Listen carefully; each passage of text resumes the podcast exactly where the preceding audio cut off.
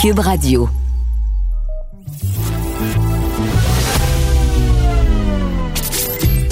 Caroline Saint-Hilaire. Caroline Saint-Hilaire. Une animatrice pas comme les autres. Cube Radio. Bonjour, ici Caroline Saint-Hilaire. Très contente de vous retrouver encore une fois. J'espère que vous allez bien. Merci euh, d'être à l'écoute euh, parce que encore une fois cette semaine, on vous a préparé une belle émission. Une belle émission avec euh, des sujets dont on a parlé cette semaine, oui, assurément, mais probablement pas assez. Des invités aussi qui ont des opinions euh, sur des sujets d'actualité et on va en débattre euh, durant la prochaine heure. On va parler de politique, on va parler de femmes en politique, on va parler aussi un peu d'histoire et on va parler de déchets. Bonne émission. Caroline Saint-Hilaire. Tout ce que vous avez manqué est disponible en balado sur l'application ou en ligne au cube.radio.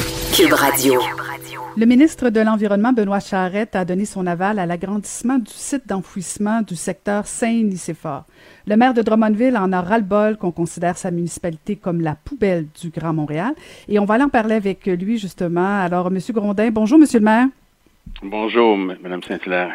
Euh, Dites-nous, euh, M. Grondin, pourquoi Waste Management a besoin d'agrandir euh, son site d'enfouissement? Il me semble qu'on on devait être dans une période où on devait enfouir moins de déchets. Oui, alors le, le, le, site actuel est arrive à pleine capacité. Euh, ils ont, ils ont depuis longtemps un projet d'agrandir ce qu'on appelait la cellule 3B, je, je crois.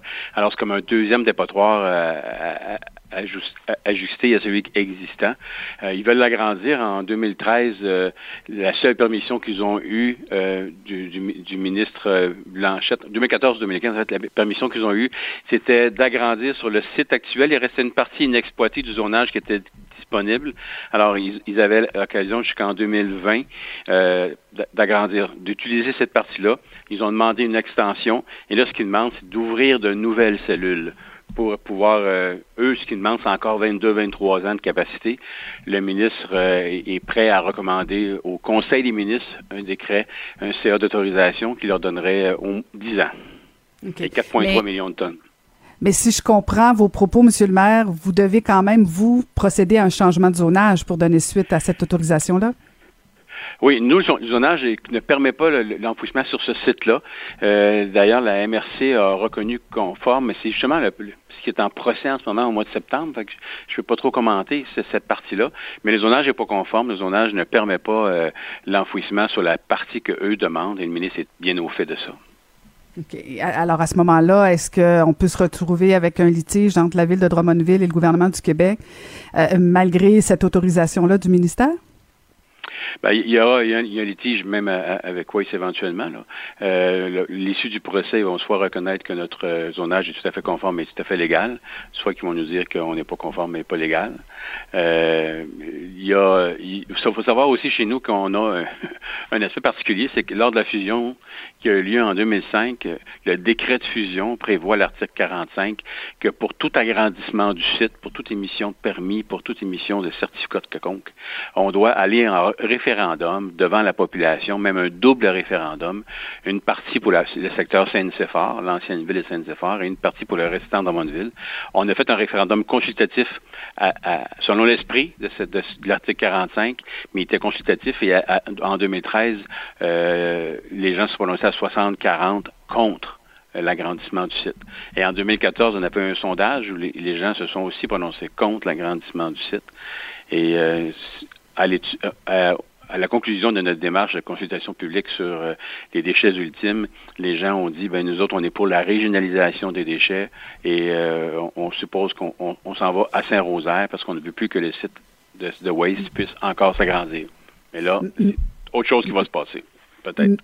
Mais, Monsieur le maire, expliquez-moi, parce que si Waste Management décide d'agrandir en disant, bon, ils sont à pleine capacité, ça veut dire que les gens de Drummondville et de la région enfouissent encore beaucoup.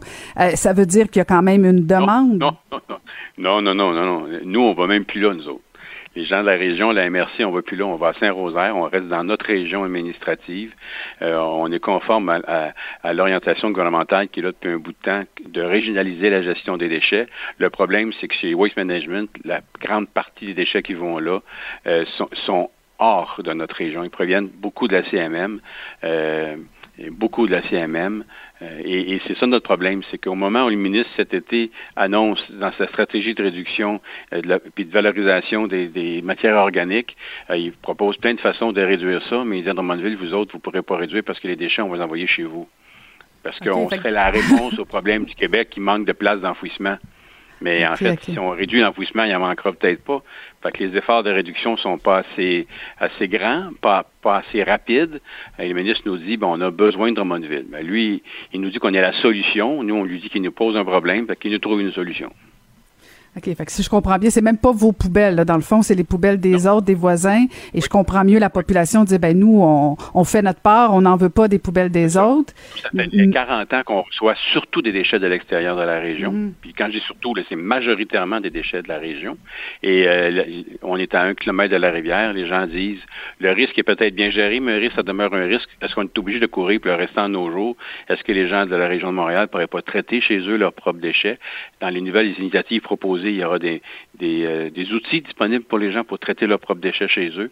Alors, pourquoi nous envoyer chez nous à ciel ouvert où on, va vouloir avoir des déchets organiques? Parce qu'il faut produire des gaz qui vont être captés pour faire marcher les gros moteurs qu'ils ont pour faire produire l'électricité qui est ensuite rachetée à prix très cher par Hydro-Québec et, tout le système de refroidissement de ces moteurs-là sert à chauffer des serres. Alors pour le ministre, c'est un beau projet environnemental, mais la réalité, c'est qu'à la base, c'est de l'enfouissement et de l'enfouissement de matière organique qui produit ces gaz-là. Et son orientation va justement à l'encontre de ça. Son orientation vise à réduire l'enfouissement de matière organique, sauf chez nous. Est-ce que vous avez eu des discussions avec euh, le ministre Charette ou euh, quelqu'un du gouvernement pour, euh, pour voir c'est quoi les solutions possibles? Ben, nous, on lui en a dit une. D'abord, quand c'est lui qui nous l'a annoncé jeudi dernier, on, avait sollicité une réunion pour lui présenter encore la position, la position de la ville devant ce, qui était, devant nous, euh, la, demande de Waze et tout ça. Et la, les réunions ont commencé où il a, été par ailleurs très franc et très direct. Ça, j'ai salué sa franchise. Euh, il nous a dit, écoutez, j'ai l'intention de recommander au Conseil des ministres d'accepter un 10 ans de plus, 4,3 euh, millions de tonnes. Et nous, on lui a dit, écoutez, chez nous, c'est, c'est pas recevable. et la, c'est pas recevable. Puis deuxièmement, l'autre l'autre aspect du c'est pas recevable, c'est qu'il y a une condition sine qua non. C'est que si on prend les déchets des autres, ben c'est les autres, ils devraient nous payer ils devraient avoir une pénalité. S'ils ne respectent pas la, régionalisation et qu'ils ne traitent pas chez eux leurs déchets, ben, ils devraient avoir une pénalité de, qu'accorder de ville à ville. Nous, Waste Management a augmenté son offre de, de redevances. Ils nous donnent de redevances à peu près un dollar de la tonne au total. Il y, a, deux types de redevances. Et ils ont augmenté euh, l'offre de redevances, mais on a dit on ne veut pas être acheté par Waste Management pour s'entendre avec eux autres puis changer le zonage. C'est pas la, ce que les gens nous ont dit qu'on voulait qu'on fasse, mais on dit au, au ministre, puis moi j'étais très clair avec lui, euh, les redevances, ça doit, être de ville à ville. Il faut que, et dans, son rapport d'ailleurs, il en parle lui-même. Il dit que si on augmente les coûts à l'enfouissement, ça fait prendre conscience aux gens qu'il y a un coût social et environnemental à l'enfouissement, et les villes qui vont payer plus cher vont donc être forcées de réduire ce coût-là en faisant mieux la valorisation et euh, le retraitement des matières organiques. Alors, il dit dans son rapport, il dit même, on va mettre 30 pièces la tonne de compensation, on va l'augmenter à deux, de l'IPC à chaque année ou 2 pièces la tonne à chaque année. Puis il dit, même dans le rapport, en Europe, c'est 100 pièces la tonne. Et l'étude le montre, les études le montrent, c'est quand les gens, il faut qu'ils payent plus, que là, ils font attention pour en, en, jeter moins et valoriser davantage. Sauf que les autres municipalités vont pouvoir venir faire l'enfouissement chez nous à prix moins cher, puis ça n'a pas d'allure. Donc, si vous êtes dédommagé. Donc, si je comprends bien, si vous êtes dédommagé, euh, vous allez euh, plus céder. Euh, non? non? Non, non, on, on, demande pas. On, demande pas d'être dédommagé. En fait, ce qu'on dit, d'une certaine façon, ce qu'on dit, c'est plutôt vous nous obligez à un mariage avec Waste Management, un mariage auquel on ne consent pas. En plus, il n'y a même pas de dot. Alors, ce qu'on ne demande pas, ce n'est pas une récompense pour les accueillir. Ce qu'on demande, c'est une punition pour les autres pour les envoyer. Mhm. Mais, punition, Mais on joue sur les mots, là, mais monsieur le maire, la punition, ultimement, l'important, c'est que vous soyez quand même dédommagé pour recevoir les poubelles des autres, là, sans que ce soit un dédommagement direct. C'est ça, ce serait la moindre des choses, mais en bout c'est que les autres, il faut qu'ils perdent, il faut, qu'il y ait une, une, incitatif à diminuer parce que là, mhm. on est comme la solution facile à un problème qui n'est pas nôtre, mais qui nous, nous cause un problème, puis il n'y a pas de mhm. solution. Et, et l'échéancier, c'est L'échéancier, ce serait quoi, Monsieur le maire? On n'en a aucune idée. Waze demande de l'agrandissement pour pouvoir opérer dès 2021-22 parce qu'ils sont en train même de rehausser en ce moment sur les cellules déjà existantes qui se sont affaissées avec le temps. Ils sont en train d'enfouir par-dessus ces cellules-là.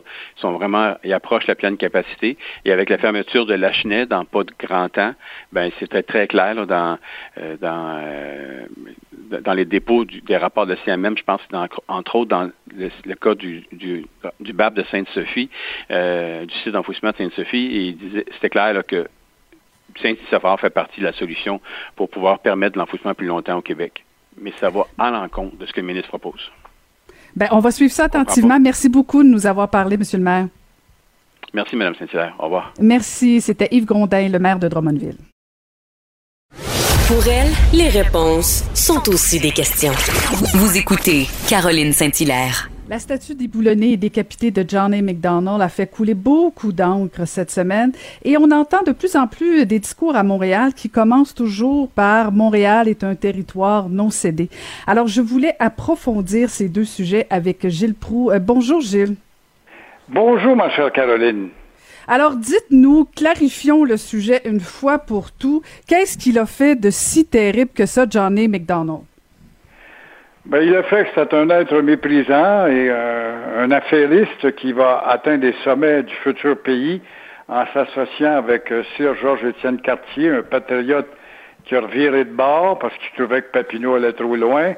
Et puis, euh, il s'en sert comme bras droit pour faire avaler la couleuvre d'un projet de confédération que l'on va bâtir sans consulter les provinces, bien sûr, ou le monde.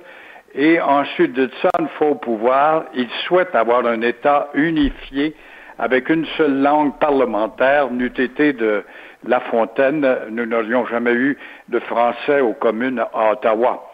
Et comme réflexion personnelle, il est arrogant et hautain, il voit les Indiens comme euh, un sous-produit de l'humanité. Il euh, va aussi céder à la pression de Hugh Island, qui a de la misère avec son Canadien Pacifique. Il lui lance un projet de percer un chemin de fer vers l'ouest parce qu'on a peur des Américains qui avaient déjà envahi en 1812.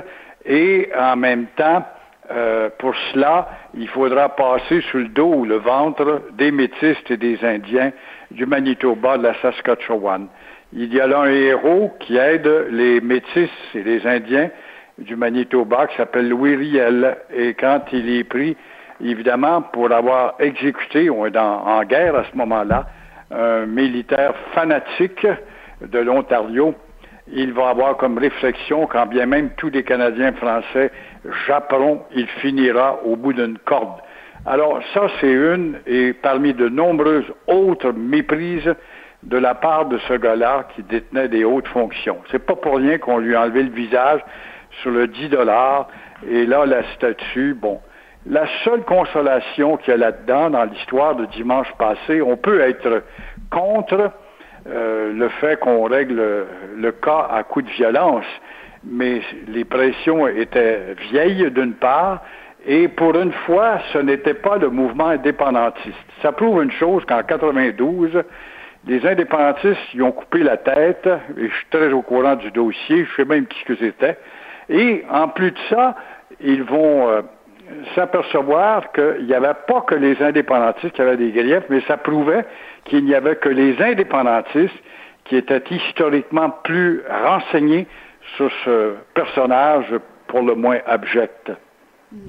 Mais, mais Gilles, vous le dites vous-même, là, ça fait longtemps qu'on en parle, euh, puis on refera pas le passé, puis l'histoire, vous et moi, aujourd'hui, mais on pouvait anticiper le mécontentement, on aurait pu déménager la statue, on aurait pu, sinon, au moins mettre des plaques expliquant un peu euh, qu'est-ce qui s'est passé, parce qu'on peut pas renier que ça, a quand même été le premier premier ministre du Canada. Euh, est-ce qu'il mérite une statue est-ce qu'en 2020, on peut juger de ça?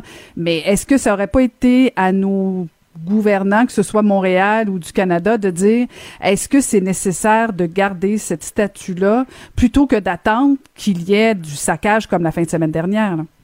Vous avez tout à fait raison, mais encore une fois, ça démontre l'inertie de nos politiciens qui sont des frileux, qui ont peur de l'audace parce qu'ils vont déplaire à un groupe. C'est toujours la maudite rectitude, la rectitude qui est devenue l'inquisition des temps modernes Alors, on aurait pu déménager la statue, effectivement, suite aux pressions et au premier saccage. Et, euh, mais verriez-vous, par contre, une statue d'Adolf Hitler euh, sur la place de la Concorde à Paris? Et euh, personne ne dirait, ben, on aurait pu, faut quand même respecter l'histoire, il a envahi Paris.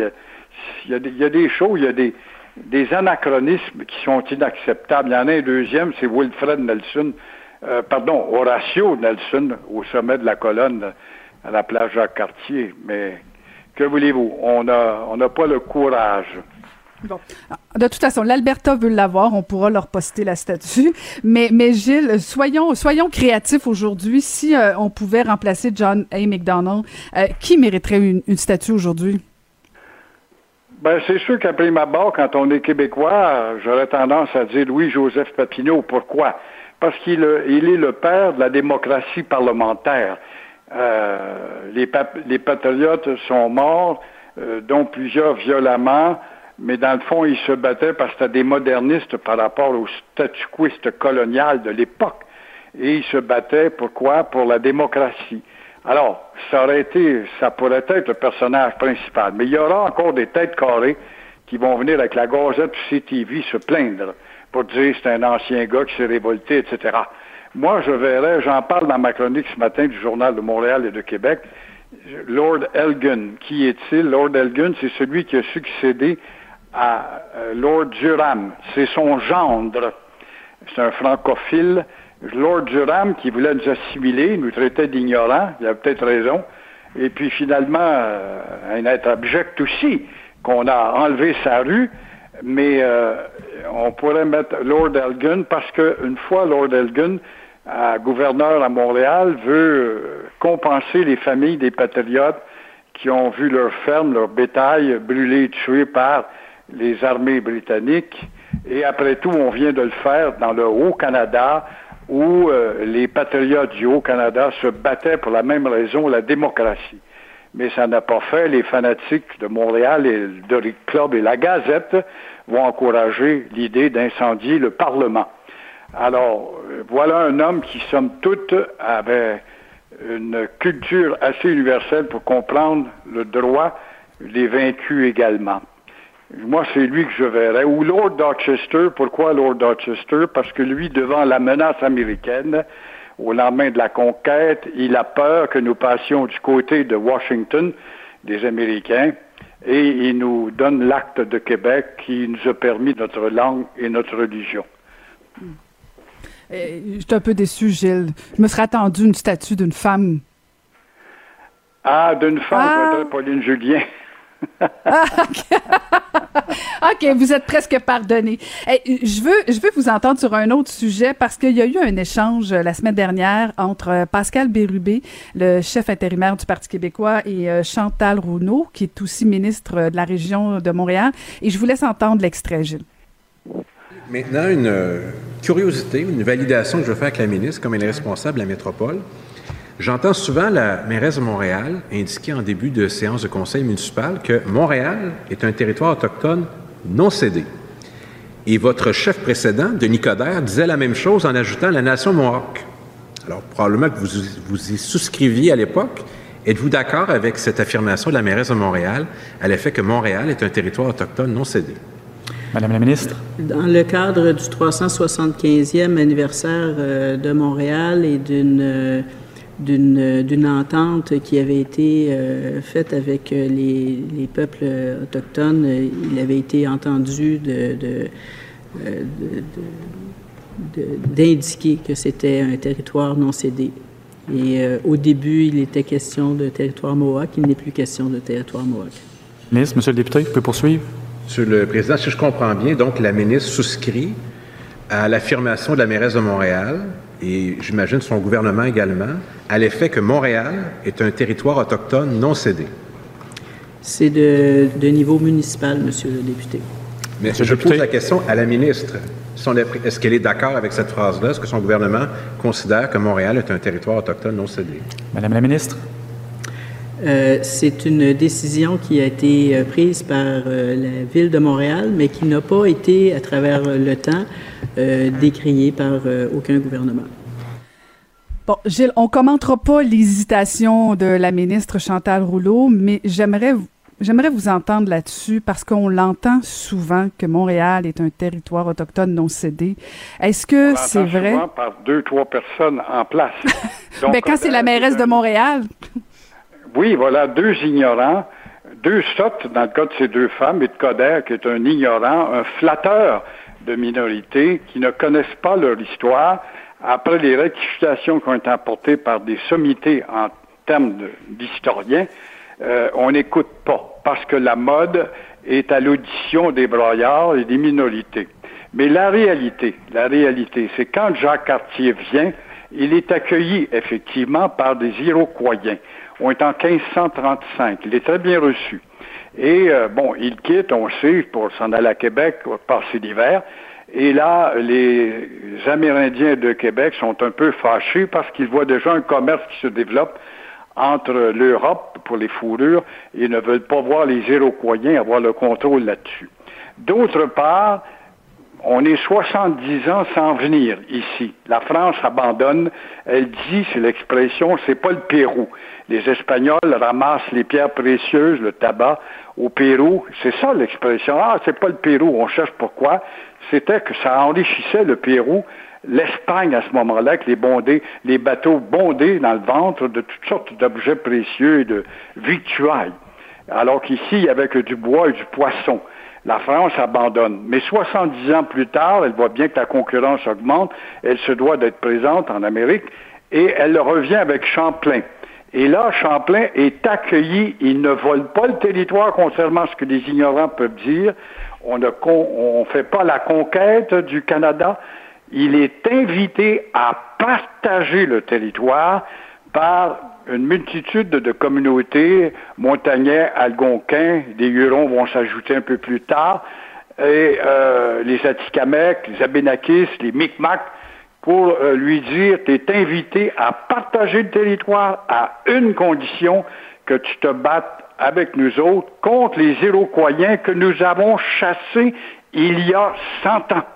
Ça faisait donc 100 ans qu'il n'avait pas mis les pieds à Montréal. Alors, après 100 ans d'absence, est-ce que c'est encore un territoire mohawk? Il faut vraiment être un esprit borné et entêté comme ces trois personnes-là qui continuent de dire des sottises de la sorte, encore une fois, pour diminuer euh, le poids du Québec.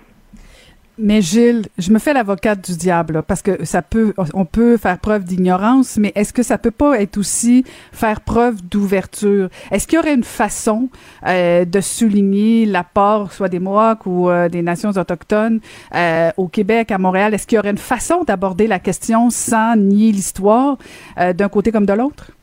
Écoutez, euh, déjà, ce qu'on n'a pas fait preuve, nous, les Français, ou des descendants de la France, ayant tenu ici plus de 200 ou près de 200 ans de temps, avec 65 000 habitants face à une armée d'un million et demi de la Nouvelle-Angleterre et de Londres, à tenir, grâce à quoi, si longtemps que ça, si nous avons tenu avec 65 000, simplement grâce à nos alliances avec toutes les nations amérindiennes, sauf les Mohawks. Je ne parle pas des Mohawks de Kanawake. Les Mohawks de Kanawake, pour les Mohawks de l'Iroquoisie, passent pour des traîtres. C'était des neutres parce qu'ils ont été récupérés au lendemain du massacre de, ou à la veille du massacre de la Chine, ils avaient été christianisés par les missionnaires, sont devenus des sujets français, et quand les Iroquois de l'Iroquoisie des États-Unis viennent attaquer la Chine, euh, les Mohawks euh, de Kanawake restent neutres, ne participent pas. Et en même temps, euh, vous me dites de saluer le rapport. Je veux bien, mais c'était des ennemis, ils le sont encore, politiquement parlant, à contester tout ce que Québec fait et dit. Ils ont été les premiers à cracher sur la loi 101, malgré que René Lévesque leur avait donné un hôpital. Il y a tellement d'éléments et des détails qu'on oublie. Alors, ils sont animés d'une, malheureusement, d'une haine qui se transmet de génération en génération et qui perdure encore.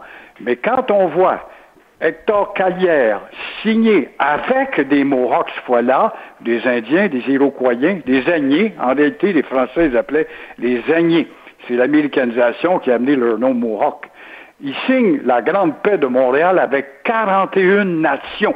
Alors, est-ce qu'on n'a pas fait notre preuve en termes de peuple, en tout cas diligent, de peuple qui veut partager et qui respecte les autres cultures? Une autre preuve, Caroline, importante, dont on ne répète pas, c'est que dix ans après la mort des plaines d'Abraham, de Montcalm, Pontiac, dans la vallée du Niagara, veut revenir à l'État franco-indien. On dit bien franco-indien. Et il met sur pied une armée de 50 000 hommes. Bon, il va échouer.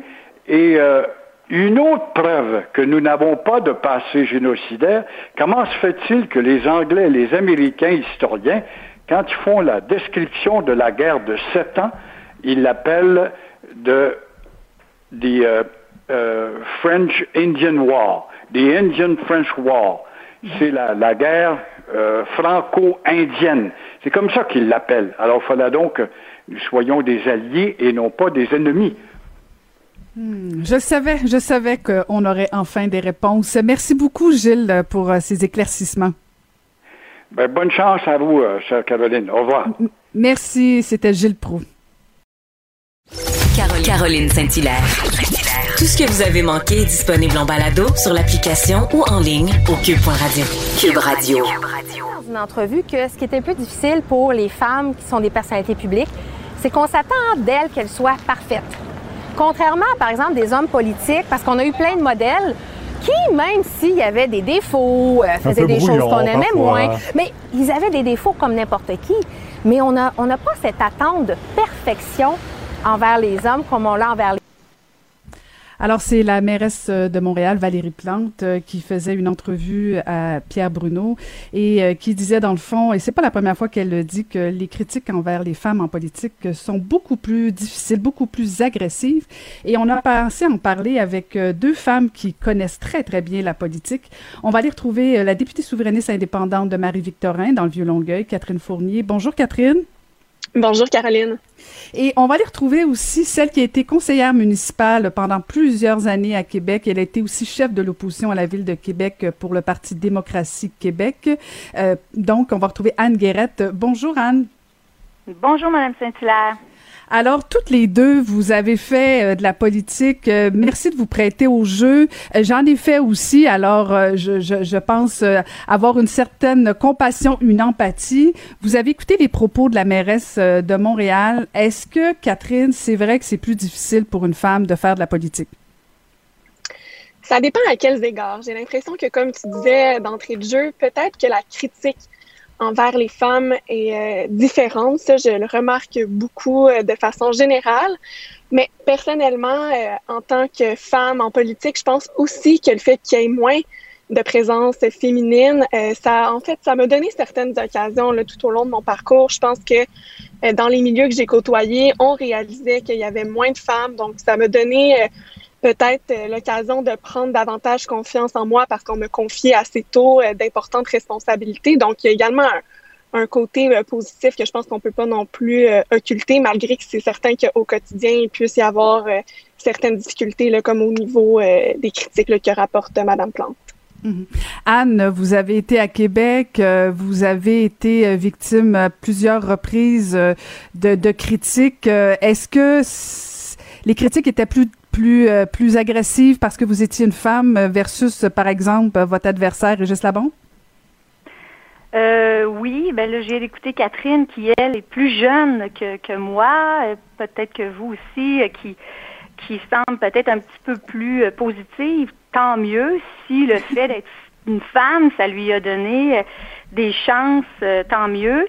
Euh, moi, de mon côté, euh, tout dépend aussi quel rôle on joue, où est-ce qu'on est dans un parti ou pas. En tout cas, il y a beaucoup d'éléments qui entrent en ligne de compte, mais je vais vous dire ça bien franchement. Là. Moi, j'ai deux garçons, OK? Et à plusieurs reprises, mes garçons pourraient témoigner combien de fois je suis rentrée chez moi en disant à mes garçons, je vais être cru, je m'excuse, si j'avais des couilles entre les deux jambes, ça serait pas pareil. et, vraiment, souvent, euh, euh, c'est, puis, puis c'est pas juste l'adversaire, hein? c'est souvent à l'intérieur aussi, les hommes à l'intérieur. c'est sûr que moi, à un moment donné, j'ai fusionné deux a été comme un, genre de mariage forcé. Puis il y avait des hommes dans le parti que j'avais euh, unifié avec l'autre qui euh, qui voulaient pas euh, qui voulaient pas me voir là, qui qui me considéraient pas, qui pensaient pas que j'étais capable de faire le travail. Donc ça a été plus difficile avec les hommes à l'intérieur de mon parti qu'avec M. Labombe parce que l'adversaire, c'est l'adversaire. On n'a pas la même vision. Je suis pas gênée de m'exprimer. Euh, si moi, j'ai pas la même approche, la même vision, la, même façon de penser sur un dossier. Mais quand ça se passe à l'intérieur même de ta famille, on va dire, hein, tes proches, ça, ça c'est dur. Hmm. Et un exemple concret, en 2013, alors qu'on a fusionné les partis, bon, moi j'avais fondé un parti, bon là, il y avait un beau grand garçon de 40 ans qui s'appelait David Lemelin, euh, qui était un bon communicateur et qui a été couronné chef. Quand est venu mon tour, plus tard, parce que lui finalement, il est disparu à, à, l'élection, ben, là, c'est bien important de faire une course à la chefferie, là. Là, là c'était obligatoire. Il fallait absolument faire une course à la chefferie.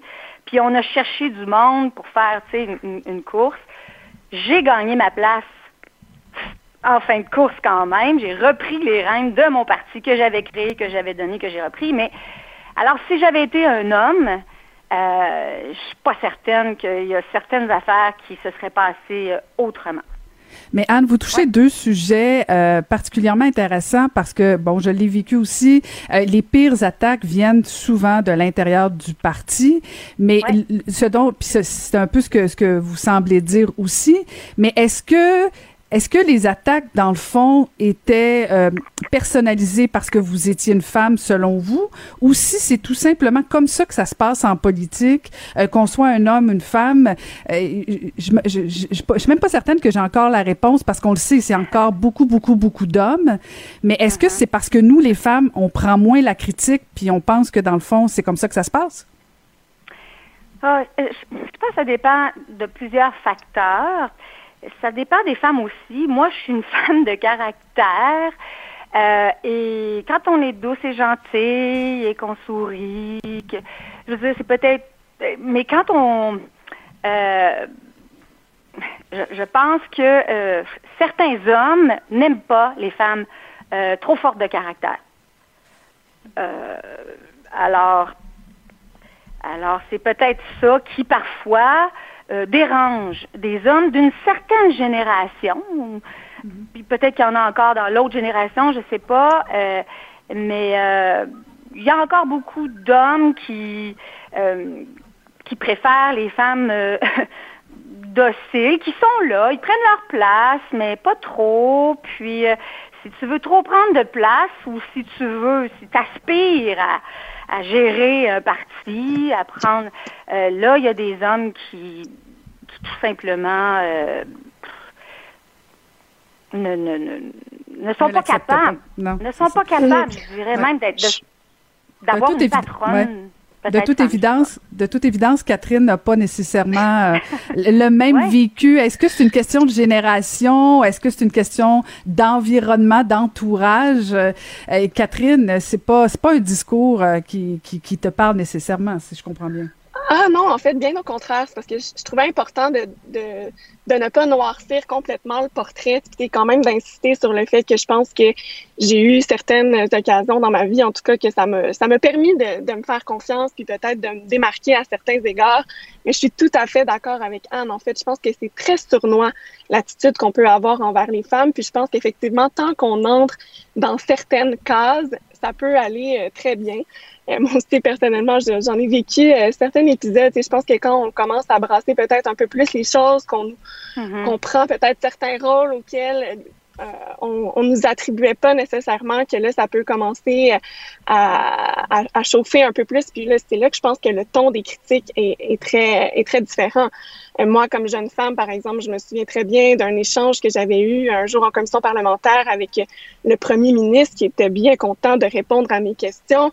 Puis dès le moment où euh, ça a chauffé un peu plus, où je lui posais des questions un plus corsées, il a commencé à prendre un ton totalement paternaliste à mon égard en disant par exemple qu'il était très étonné que je lui pose ce genre de questions, moi qui avais l'habitude euh, d'être plus douce peut-être dans mon approche. Donc c'était c'était vraiment à mon sens, inacceptable comme comportement. Puis c'est clair que c'était en, en, raison euh, de mon jeune âge de un, mais certainement parce que j'étais une femme aussi. Puis euh, je pourrais pas non plus passer sous silence l'épisode où euh, j'ai décidé de devenir députée indépendante à l'Assemblée nationale. je considère que j'ai été infantilisée à plusieurs mm-hmm. égards dans, dans certains commentaires qui ont eu cours par la suite. On, on laissait entendre, en fait, souvent, puis euh, autant de la part de la classe politique que de la classe médiatique en général, que j'avais été mm-hmm. influencée euh, mm-hmm. dans mes décisions. Euh, puis sincèrement, je pense vraiment pas qu'on aurait fait ce genre de commentaires-là si j'avais été un homme de 60 ans. Ben, c'est ça, en fait, parce que Catherine, puis euh, t'as as deux défis, deux handicaps, ça dépend comment on, le perçoit de temps en temps, mais jeune femme, c'est effectivement comme le, le, le summum.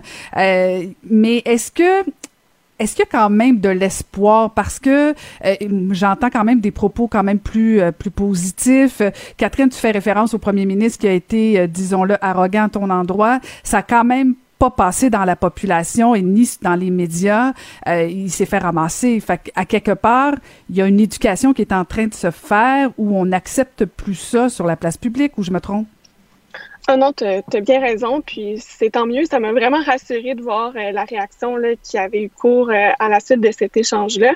Puis oui, je pense que les gens sont de plus en plus sensibilisés. Puis moi, je, je remercie franchement de tout cœur les femmes qui m'ont précédée aussi, parce que c'est grâce à elles, c'est grâce à leur combat qu'on en est là aujourd'hui. Puis moi, bien franchement, quand je suis arrivée à l'Assemblée nationale, j'ai été accueillie à, à bras ouverts. Il y a plein de plein d'autres députés aussi qui m'ont offert leur aide, leur soutien. J'ai vraiment senti qu'on était content euh, d'accueillir une, jeune femme à l'Assemblée nationale, puis que ça se traduisait aussi par des gestes concrets.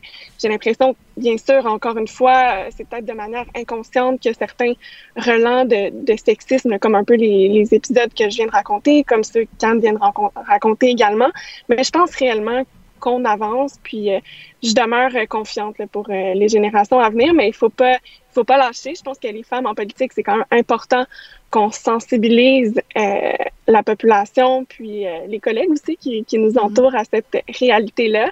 Puis euh, tranquillement, moi j'ai l'impression qu'avec justement des, femmes fortes qui portent ce message-là, on va réussir à avancer. Oui. Anne, Anne, pour reprendre, ben pour reprendre vos, vos, paroles, est-ce que ça prend encore des couilles pour faire de la politique? ben, je pense que ça prend des couilles pour, pour, faire de la politique, c'est certain. Hein. Ben, puis les couilles, ils viennent souvent avec euh, la foi.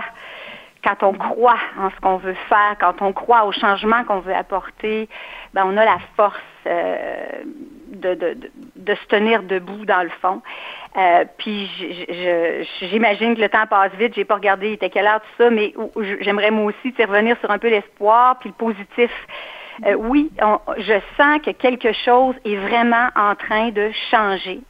Je ne sais pas si c'est le mouvement MeToo, entre autres, mais euh, il y a vraiment euh, des paroles, des façons de parler qui sont rendues inacceptable, non accepté par la société dans son ensemble. Et ça, euh, je trouve ça euh, extraordinaire. Je pense que euh, il y a des beaucoup de choses que M. Labombe s'est permis il n'y a pas si longtemps, une dizaine d'années, qu'il ne pourrait plus faire aujourd'hui. je pense que oui, il y a des choses qui sont en train de se passer et je pense aussi que c'est hyper important euh, qu'il euh, y ait plus de, de meilleur équilibre entre le féminin et le masculin. Euh, on peut pas, je veux pas parler de femmes et d'hommes. J'aime mieux parler de féminin et de masculin parce que certains hommes portent des valeurs euh, plus féminines, mhm. certaines femmes sont plus masculines, mais c'est un équilibre de tout ça. On sait que les femmes en général vont porter plus, euh, plus de, on va passer l'environnement, l'éducation, la santé, euh, bon, mhm. puis les hommes, l'économie, les finances. Bon, on, on est deux cerveaux différents, mais c'est ensemble qu'on va faire des belles choses.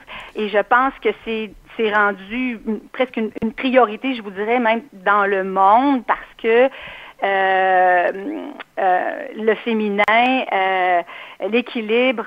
je dirais même que la démocratie, c'est plus féminin, puis la dictature, c'est plus masculin, et que là, on est dans un monde qui brasse beaucoup. quelle barre ça va prendre? je pense que si on a plus de féminin, puis si on se tient comme les femmes ont commencé à se tenir, puis à dénoncer, parce que c'est pas acceptable, le manque de respect, l'abus, l'abus de pouvoir sous toutes ses formes est inacceptable. Et je sens que c'est en train de changer. Il faut qu'on continue à le faire avec des femmes et des hommes. Bien, sur ces, euh, cette note d'espoir, euh, on va devoir se quitter malheureusement parce qu'effectivement le temps le temps file. Merci beaucoup euh, Catherine Fournier, députée souverainiste indépendante de Marie-Victorin dans le Vieux-Longueuil et Anne Guérette. Merci à vous deux. Plaisir. Merci beaucoup. Au revoir. Ancienne mairesse de Longueuil, l'actualité. LGSN. Vous écoutez Caroline Saint-Hilaire, Cube Radio. Elle a été ministre des Relations internationales et francophonie de 2014 à 2018, ministre de la Culture, des Communications, de la Condition féminine de 2007 à 2012 et journaliste à Radio-Canada pendant plus de 30 ans. Et elle vient de sortir euh, ses mémoires ici, Christine Saint-Pierre, de l'école de rang au rang de ministre.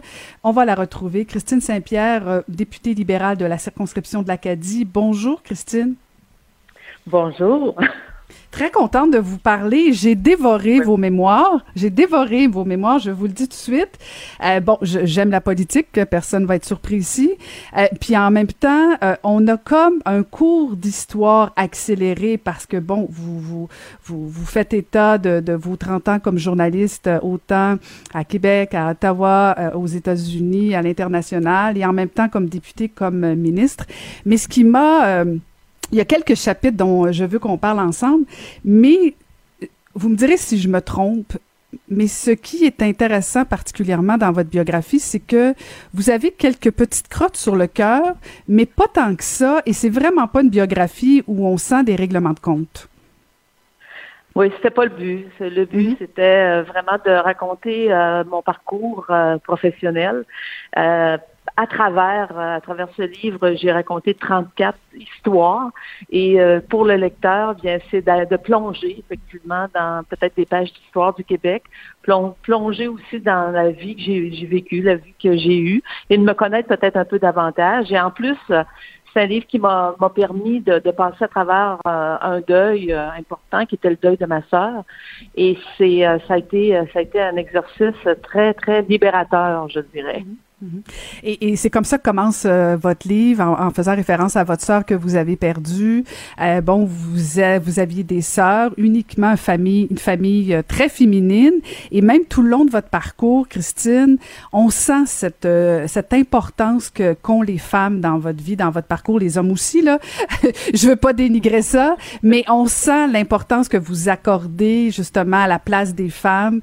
comme ministre de la Condition féminine, vous l'avez dit à un moment donné, euh, vous, vous êtes particulièrement fier d'avoir justement enchâssé dans la, dans la charte le fait que euh, les hommes et les femmes sont égaux et c'est un moment, un grand moment de fierté pour vous. Énorme euh, moment de fierté. On trouvait euh, absolument incroyable que le, les, termes égalité homme-femme ne se retrouvent pas dans ce document qui est quand même un document important pour euh, le Québec en matière de, de, liberté, de droits et libertés, et de ne pas retrouver la notion d'égalité homme-femme nous apparaissait un, un manque. Alors j'ai poussé sur ce dossier-là. J'avais évidemment la complicité de mon premier ministre, mais lorsque vous parlez de mon féminisme ou du fait que la cause des femmes a toujours été présente chez moi, effectivement, et on vient au Québec, comme vous le savez, de société, une société très matriarcale, et ma grand-mère paternelle a eu huit filles, mon père a eu cinq filles, alors euh, il y avait beaucoup, beaucoup de place pour les femmes dans le milieu dans lequel euh, j'ai euh, j'ai grandi, et je pense que ça, ça a influencé aussi la suite des choses. Mhm, mhm. Et, le chapitre, justement, quand vous devenez ministre, euh, euh, c'était particulièrement touchant parce que, bon, vous, vous avez, euh, vous avez non, non, seulement vécu le choc de, de, passer de journaliste à politique, politicienne, mais le chapitre où vous devenez ministre, où vous l'avez pas facile, puis en même temps, vous avez pas nécessairement beaucoup d'encouragement. c'est l'appel de José Werner qui va vous faire du bien. et c'est l'appel de Jean Charest qui dit aussi ben je t'abandonne pas, je suis toujours là, Christine, euh, et vous changez l'entourage euh, autour de vous qui fait toute une différence. Euh, c'est important en politique, l'entourage, Christine.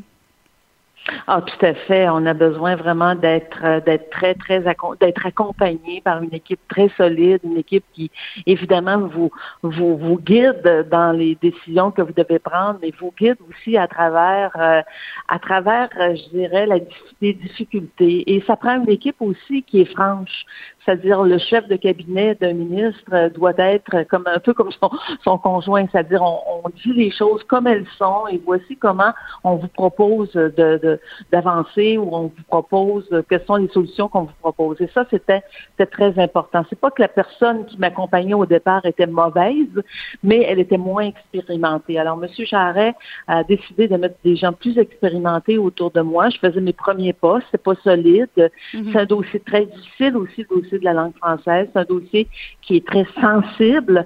Euh, je suis euh, moi-même très sensible à la, promotion de la langue française, à la protection de la langue française. Je l'ai démontré dans le livre, mais c'est aussi avancer dans ces dossiers-là qui sont euh, sensibles politiquement. c'est pas c'est pas facile, surtout quand vous êtes faites vos premiers pas. Même si j'avais été journaliste, même même par le fait que j'ai été journaliste pendant plus de 30 ans, ça ne veut pas dire que j'étais si bien armé que cela pour affronter des journalistes de la colline parlementaire. C'est paradoxal ce que je dis mhm. là, mais c'est un peu on, traverse euh, on traverse la ligne puis là on est on est face aux journalistes et euh, c'était un apprentissage. Mhm. Mais en même temps, euh, effectivement, vous savez, quand on, fait une, vous l'avez probablement vécu vous aussi, quand on fait un faux pas en politique, on sait que notre faux pas, il, il, il rejaillit sur les autres il rejaillit sur notre formation politique, il rejaillit sur, notre équipe, tout comme les bons coups aussi. Mais il ne faut pas y rejaillir sur les autres. C'est là que vous mesurez vraiment euh, l'ampleur des dégâts quand vous voyez que ben, les autres sont pas tout à fait satisfaits de ce que vous avez fait ou ce que vous avez déclaré. Alors, mm. c'est, c'est des choses, euh, c'est un apprentissage. Oui, oui, tout à fait. Et, et moi, j'étais députée euh, du Bloc à Ottawa, Christine, quand vous étiez aussi sur la colline à Ottawa, et on vous craignait comme pas possible parce qu'on savait jamais euh, comment vous alliez nous prendre. Mais votre comparaison aussi avec la politique et le monde des médias, comment c'est vraiment un boys club, ça aussi, c'est, c'est intéressant comme au niveau de l'image. Puis vous avez réussi malgré tout, même si, bon, vous n'avez pas digéré nécessairement euh, une nomination comme chef de bureau avec euh, votre ancien collègue Patrice Roy. Euh, c'est pas plus facile en politique. Non, c'est pas plus facile en politique. Ce sont, ce sont des mondes d'hommes, effectivement. Et quand euh, on évolue dans un monde d'hommes, ben il faut euh, évidemment euh, être capable de faire sa place. il faut, il faut foncer. Et lorsque j'ai fait mes premiers pas en journalisme, les femmes n'étaient pas majoritaires là, comme correspondantes ou comme mm-hmm. reporters. Alors bien sûr, c'était de comment comment on arrive à, à faire notre place, à avoir notre place au sein de l'équipe et à pouvoir évoluer, puis euh, faire. Euh, j'étais très ambitieuse, comme d'autres de mes collègues, mais il fallait aussi faire, faire que je fasse ma place. En politique, c'est la même chose. Ça, souvent j'ai l'image de, de l'équipe de hockey. Les gars ont peut-être plus de facilité à jouer en équipe parce qu'on les entraîne très jeunes à être euh, au sein d'une équipe et de patiner tout le monde ensemble. Mais là, euh, les femmes, on est peut-être moins, en fait, celle de ma génération, là, je ne veux pas généraliser, on était moins euh, porté vers cela. On était plus individualiste et, il a fallu évidemment qu'on fasse notre place. Il y a des femmes qui ont été avant moi, qui ont été des précurseurs, et il y en a d'autres après moi qui vont, aussi continuer. J'espère cette, cette euh, lancée vers l'égalité entre les hommes et les femmes parce que c'est pas terminé. Et en politique, plus on va avoir de femmes en politique, puis vous l'avez certainement vu au sein de votre formation, vous aussi, plus il y a de femmes, plus les choses, euh, l'égalité homme-femme s'impose et euh, la société change par, par le fait même. Mhm. Et euh, tout le long de votre biographie, Christine, euh, puis je dois conclure malheureusement très rapidement, mais mais vous, faites preuve de transparence. Là. Bon, vous avez révélé, vous parlez de votre vie privée, euh, le fait que vous n'avez pas eu d'enfant, le fait aussi que vous avez voté oui deux fois. J'étais très surprise, je tombe en bas de ma chaise. de deux fois oui au référendum, mais mais vous, vraiment vous vous dévoilez là, dans cette biographie-là. Vous n'avez pas eu peur, j'oserais presque dire, vous mettre à nu sans sans, sans tomber dans l'in intimité, mais quand même de faire des révélations. et l'exercice était nécessaire pour vous? Oui, puis je voulais aussi que le lecteur voit, voit la personne humaine euh, derrière. Mm-hmm. Euh, il y a le visage de la politicienne, il y a le visage de l'ancienne journaliste, mais il y a aussi une personne humaine. Puis je pense qu'il fallait aussi que je, je, révèle, ben, révèle, enfin, il fallait que je parle aussi de moi, euh, raconter certaines choses pour montrer que on fait des, on, on a, on, a des succès dans la vie, mais on a des échecs aussi. Puis il faut se relever de ces échecs-là. Puis on a des peines aussi, puis on a des joies. Alors on vit toutes sortes de choses. Et je pense que quand le lecteur entre dans l'univers de quelqu'un, il veut aussi, il veut aussi savoir en savoir un peu plus. C'est pas une pas, pas un livre d'analyste politique ou d'analyse mm-hmm. politique que je voulais faire. C'est un livre qui montre comment moi j'ai vu des événements, comment je les ai vécus, puis un peu ma vérité. Alors il y a des gens qui seront pas d'accord avec ce que je raconte, il y a des gens qui vont dire qui sont parfaitement d'accord avec ce que je raconte. Je raconte des choses qui sont intimes, oui, mais aussi euh, des choses, comme vous l'avez dit en début d'entrevue, qui racontent également euh, l'histoire, l'histoire du Québec et qui partent de mon enfance jusqu'à 2018. Et je suis très honorée que vous me disiez ce matin que vous avez aimé parce que ça me touche énormément. non, j'ai beaucoup aimé. Je vous dis, j'ai dévoré. Euh, mon conjoint m'a pas vu de la journée hier. j'ai beaucoup aimé. J'invite les gens à lire. C'est très intéressant. Merci beaucoup, Christine Saint-Pierre, de nous avoir parlé. Et merci à Septentrion qui a été mon éditeur et toute l'équipe. Ça a été formidable et à mon collaborateur Marc Gilbert qui m'a aidé à l'écrire. Merci beaucoup. C'était Christine Saint-Pierre, députée libérale de la circonscription de l'Acadie. Vous pouvez vous procurer ces mémoires. Cube Radio.